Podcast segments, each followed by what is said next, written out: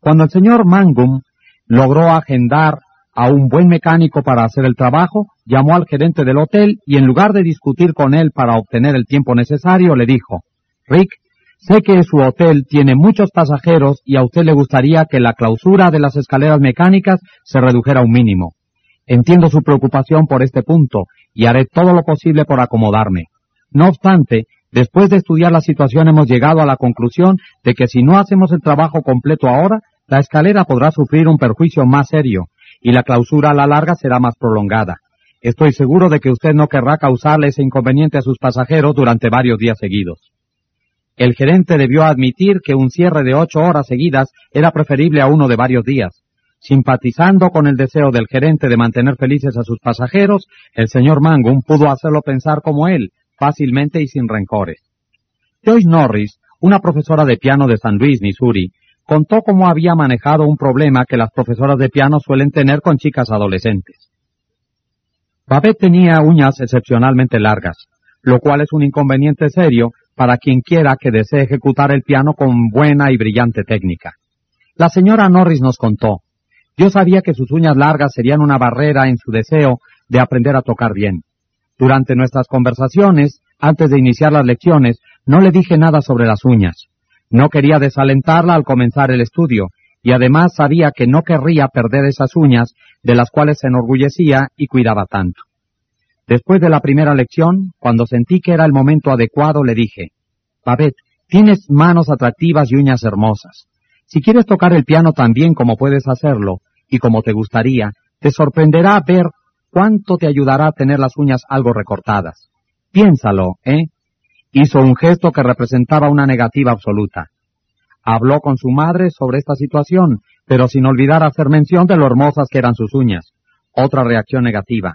Era evidente que las hermosas uñas manicuradas de Babette eran importantes para ella. A la semana siguiente Babette volvió para la segunda lección. Para mi sorpresa, se había cortado las uñas. La felicité y la elogié por haber hecho el sacrificio. También le agradecí a la madre por haber ejercido su influencia para que Babette se cortara las uñas. La respuesta de la madre fue, oh, yo no tuve nada que ver con el asunto. Ella decidió hacerlo por sí misma, y es la primera vez que se ha cortado las uñas por pedido de alguien. La señora Norris amenazó a Babette. ¿Le dijo que se negaría a darle clases a una estudiante con uñas largas? No, nada de eso. Le informó a Babette que sus uñas eran hermosas y que sería un sacrificio cortárselas, fue como si le dijera, me pongo en tu lugar, sé que no será fácil, pero la recompensa será un desarrollo musical más rápido. Ese Hurok fue probablemente el primer empresario musical de los Estados Unidos. Durante un quinto de siglo ha dirigido artistas, artistas tan famosos como Chaliapan, Isadora Duncan y La Pavlova. El señor Hurok me dijo que una de las primeras lecciones que aprendió al tratar con estas estrellas llenas de temperamento se refería a la necesidad de mostrar simpatía, simpatía y más simpatía por su ridícula idiosincrasia. Durante tres años fue empresario de Feodor Chaliapan, uno de los más grandes bajos que ha conocido el mundo. Pero Chaliapan era un problema constante, se comportaba como un niño malcriado. La frase de Hurok es inimitable. Era un infierno de tipo en todo sentido. Por ejemplo, Chaliapan llamaba un día al señor Hurok a mediodía para decirle, me siento muy mal, tengo la garganta inflamada, me va a ser imposible cantar esta noche. ¿Discutía con él el señor Hurok? Jamás. Ya sabía que un empresario no podía tratar así con los artistas. Corría al hotel de Chaliapan lleno de compasión. Qué lástima, se lamentaba, qué lástima, pobre amigo mío. Es claro que no podrá cantar. Ahora mismo voy a cancelar el concierto. No le costará más que una gran cantidad de dinero, pero eso no es nada comparado con su reputación. Entonces suspiraba Chaliapan y decía, Quizás sea mejor que vuelva usted más tarde. Venga a verme a las cinco y ya veremos cómo me encuentro entonces. A las cinco volví a Jurok al hotel, siempre lleno de simpatía y compasión. Insistía en que se debía cancelar el concierto y otra vez suspiraba Chaliapan y decía, bueno, quizás sea mejor que vuelva más tarde, quizá esté mejor entonces. A las siete treinta, el gran bajo aceptaba cantar pero con la condición de que Jurok apareciera primero en el escenario de la ópera metropolitana para anunciar que Chaliapan sufría un resfriado y no estaba esta noche en plena posesión de su voz. El señor Jurok debía mentir, pero dijo que así lo haría porque sabía que esa era la única manera de conseguir que el gran bajo se presentara en público. El doctor Arthur E. Gate dice en su espléndido libro Psicología Educacional, la especie humana ansía universalmente la simpatía. El niño muestra a todos unas lastimaduras, o aún llega a infligirse un tajo o un machucón para que se conduelan de él. Con el mismo fin, los adultos muestran sus cicatrices, relatan sus accidentes, enfermedades, especialmente los detalles de sus operaciones quirúrgicas. La autocondolencia por los infortunios reales o imaginarios es, en cierto modo, una práctica casi universal. De manera que si usted quiere que los demás piensen como usted, ponga en práctica la regla nueve. Muestre simpatía por las ideas y deseos de la otra persona. Capítulo 10. Un llamado que gusta a todos. Yo me crié en el Inde del país de Jesse James, en Missouri, y he visitado la granja de los James, en Kearney, Missouri, donde vive todavía el hijo del bandolero.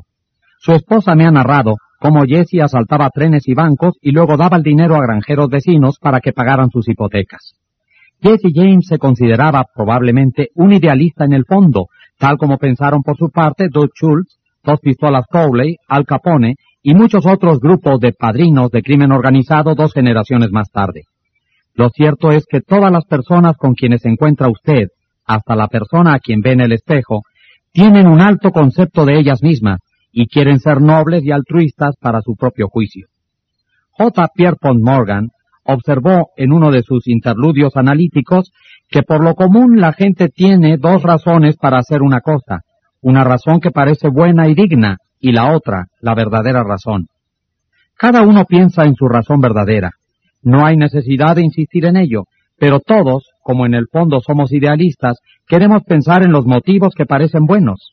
Así pues, a fin de modificar a la gente, apelemos a sus motivos más nobles. ¿Es este un sistema demasiado idealista para aplicarlo a los negocios? Veamos. Tomemos el caso de Hamilton J. Farrell, de la Farrell Mitchell Company de Glennod, Pensilvania. El señor Farrell tenía un inquilino descontento que quería mudarse de casa. El contrato de alquiler debía seguir todavía durante cuatro meses, pero el inquilino comunicó que iba a dejar la casa inmediatamente sin tener en cuenta el contrato. Aquella familia, dijo Farrell al relatar el episodio ante nuestra clase, había vivido en la casa durante el invierno entero, o sea, la parte más costosa del año para nosotros, y yo sabía que sería difícil alquilar otra vez el departamento antes del otoño. Pensé en el dinero que perderíamos y me enfurecí. Ordinariamente, yo habría ido a ver al inquilino para advertirle que leyera otra vez el contrato. Le habría señalado que, en el caso de dejar la casa, podríamos exigirle inmediatamente el pago de todo el resto de su alquiler, y que yo podría y haría los trámites necesarios para cobrar.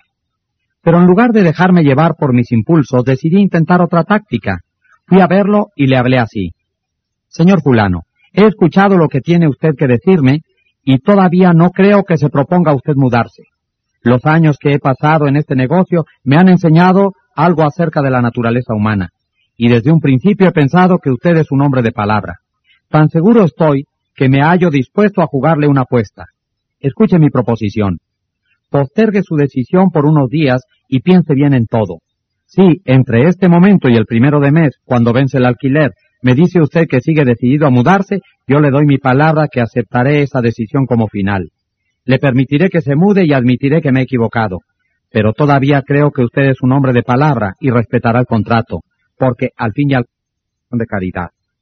Tal vez diga aquí el escéptico, sí, eso está muy bien para Norcliffe o Rockefeller o una novelista sentimental, pero ya querría ver este método con la gente a quienes tengo que cobrar cuentas. Quizás sea así.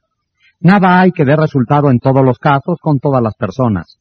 Si está usted satisfecho con los resultados que logra, ¿a qué cambiar? Si no está satisfecho, ¿por qué no hace la prueba? De todos modos, creo que le agradará leer el relato veraz narrado por James L. Thomas, ex estudiante mío. Seis clientes de cierta compañía de automóviles se negaban a pagar sus cuentas por servicios prestados por la compañía. Ningún cliente protestaba por la cuenta total, pero cada uno sostenía que algún renglón estaba mal acreditado.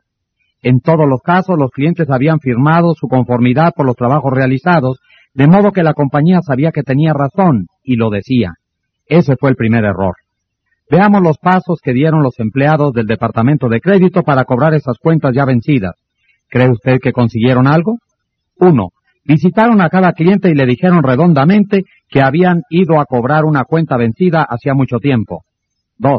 Dijeron con mucha claridad que la compañía estaba absoluta e incondicionalmente en lo cierto. Por lo tanto, el cliente estaba absoluta e incondicionalmente equivocado. 3. Dieron a entender que la compañía sabía de automóviles mucho más de lo que el cliente podría aprender jamás. ¿Cómo iba a discutir entonces el cliente? Y cuatro, resultados, discusiones. ¿Se consiguió con estos métodos apaciguar al cliente y arreglar las cuentas? No hay necesidad de que respondamos. Cuando se había llegado a tal estado de cosas, el gerente de créditos estaba por encargarle el problema a un batallón de abogados, pero afortunadamente el caso pasó a consideración del gerente general, quien investigó debidamente y descubrió que todos los clientes en mora tenían la reputación de pagar puntualmente sus cuentas. Había pues un error, un error tremendo en el método de cobranza. Llamó entonces a James L. Thomas y le encargó que cobrara esas cuentas incobrables. Veamos los pasos que dio el señor Thomas según sus mismas palabras. 1. Mi visita a cada cliente fue también con el fin de cobrar una cuenta, que debía haber pagado mucho tiempo antes, y que nosotros sabíamos era una cuenta justa. Pero yo no dije nada de esto. Expliqué que iba a descubrir qué había hecho de malo o qué no había hecho la compañía. 2. Aclaré que, hasta después de escuchar la versión del cliente, yo no podía ofrecer una opinión. Le dije que la compañía no pretendía ser infalible. 3. Le dije que solo me interesaba su automóvil y que él sabía de su automóvil más que cualquier otra persona, que él era una autoridad sobre este tema. 4. Lo dejé hablar y lo escuché con todo el interés y la simpatía que él deseaba y esperaba. 5. Finalmente, cuando el cliente estuvo con ánimo razonable, apelé a su sentido de la decencia. Apelé a los motivos más nobles. Le dije así, primero, quiero que sepa que esta cuestión ha sido mal llevada. Se lo ha molestado e incomodado e irritado con las visitas de nuestros representantes. Nunca debió procederse así. Lo lamento y, como representante de la compañía, le pido disculpas. Al escuchar ahora su versión, no he podido menos que impresionarme por su rectitud y su paciencia. Y ahora, como usted es ecuánime y paciente, voy a pedirle que haga algo por mí. Es algo que usted puede hacer mejor que cualquiera, porque usted sabe más que cualquiera. Aquí está su cuenta.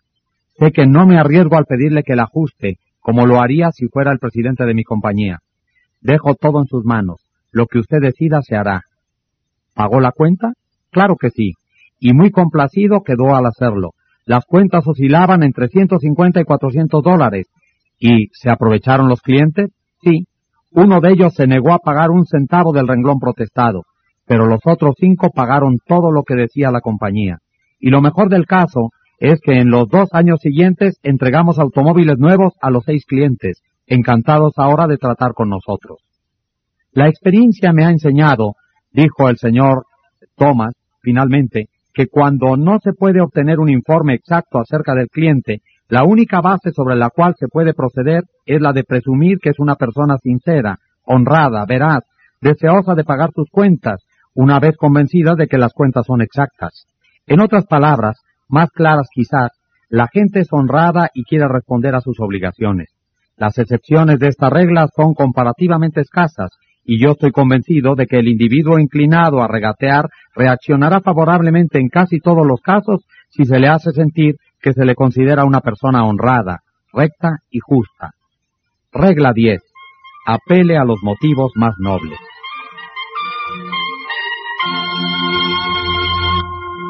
Capítulo 11.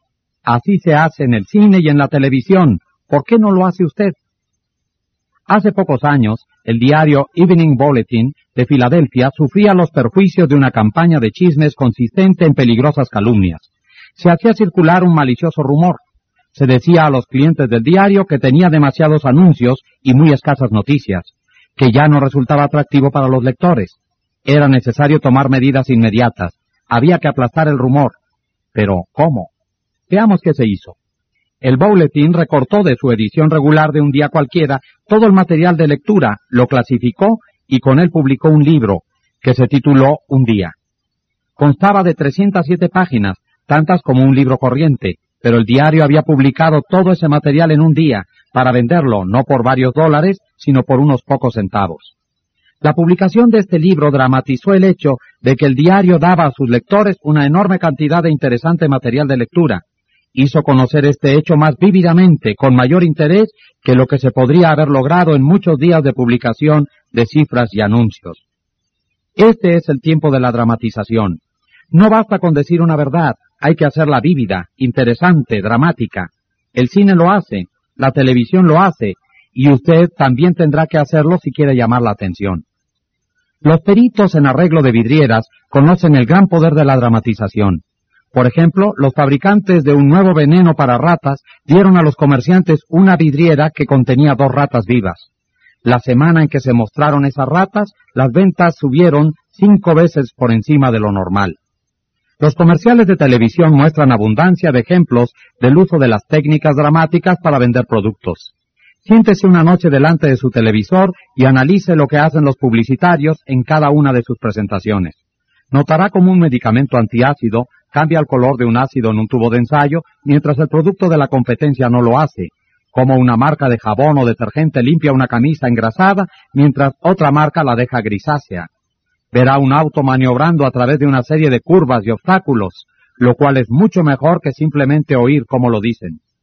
Verá caras felices mostrando la satisfacción que da una cantidad de productos, todo lo cual dramatiza para los espectadores las ventajas de cualquier cosa que se venda y logra que la gente la compre.